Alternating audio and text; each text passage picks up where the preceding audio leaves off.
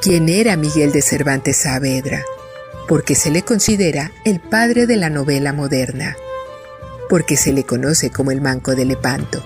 Su infancia, sus inicios en las letras, sus andanzas por España e Italia, sus peripecias como soldado, sus detractores, sus mujeres, el teatro de la época, su paso por los corrales de comedias, sus años de cautiverio en Argel, sus intentos de fuga, las causas que lo llevaron a prisión en Sevilla, sus anhelos por venir a la Nueva España. Eso y más podrás descubrir en la serie semanal de podcast del Museo Iconográfico del Quijote y el Centro de Estudios Cervantinos. Lo que no sabías sobre Cervantes y...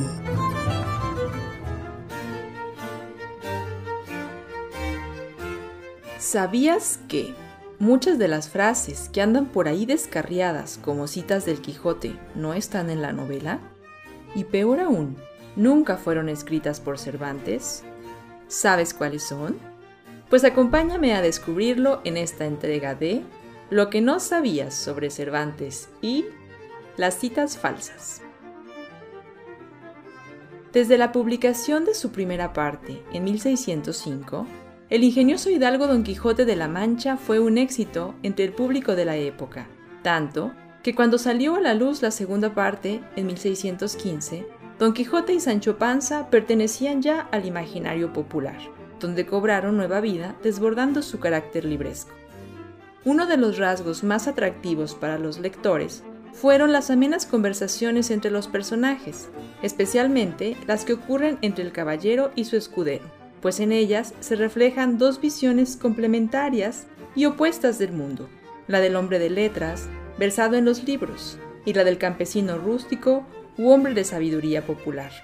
Cervantes evidentemente tenía bastante de ambos, y es notable el ingenio que despliega en los diálogos y discursos de todas sus obras salpicadas de agudezas, reflexiones y ocurrencias que tocan todos los temas posibles. El amor, la valentía, la justicia, la riqueza, la guerra, la paz, en fin, que para casi cualquier situación podemos encontrar una cita cervantina que le calce como anillo al dedo.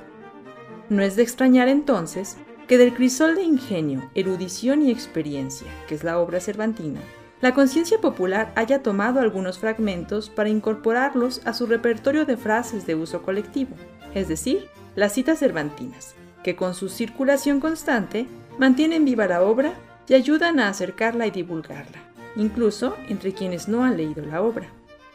En general, las citas se usan para tratar de respaldar o dar prestigio a las propias palabras, el llamado argumento de autoridad, o simplemente para adornarse un poco con sombrero ajeno.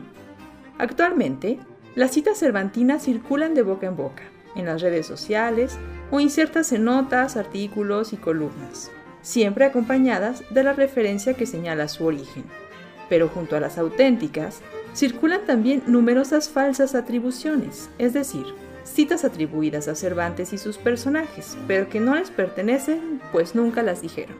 No obstante su embuste, las falsas atribuciones son muy comunes y conforman un corpus cervantino paralelo de origen completamente anónimo. El proceso de su formación ocurre de forma gradual, cuando el pópulo asimila las citas originales y las modifica o reinterpreta según su entendimiento y necesidades, para después incorporarlas definitivamente a su lenguaje cotidiano. Tenemos algunos ejemplos de frases que circulan por acá y por acullá y ninguna de ellas fue escritas por Cervantes. Por ejemplo, Dad crédito a las obras y no a las palabras. O Cambiar el mundo, amigo Sancho, no es locura ni utopía, sino justicia. Y la muy famosa y archicitada Ladran los perros, Sancho, señal de que vamos cabalgando. Esta incluso tiene muchas variantes.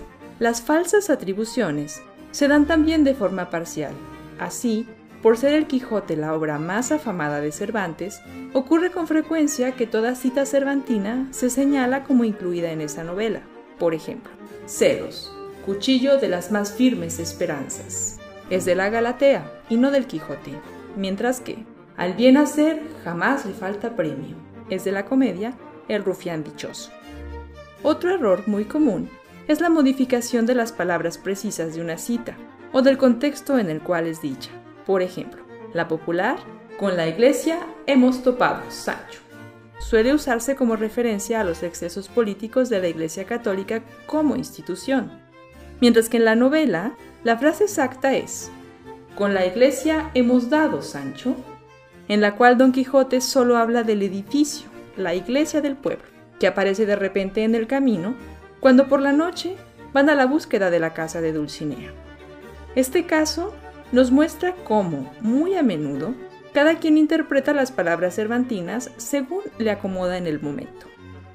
Para concluir, pensemos que, en la medida en que la imaginación popular aún puede inventar nuevas palabras y situaciones para Don Quijote, Sancho y compañía, las falsas citas prolongan a los personajes y sus historias, colmando así nuestro deseo de sentirlos cerca y vernos reflejados en ellos.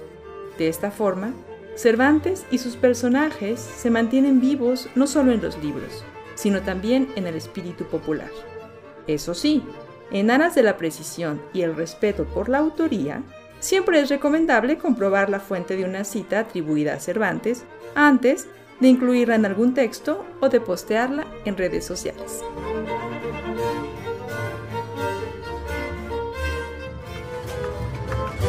No se pierdan la próxima entrega de Lo que no sabías sobre Cervantes y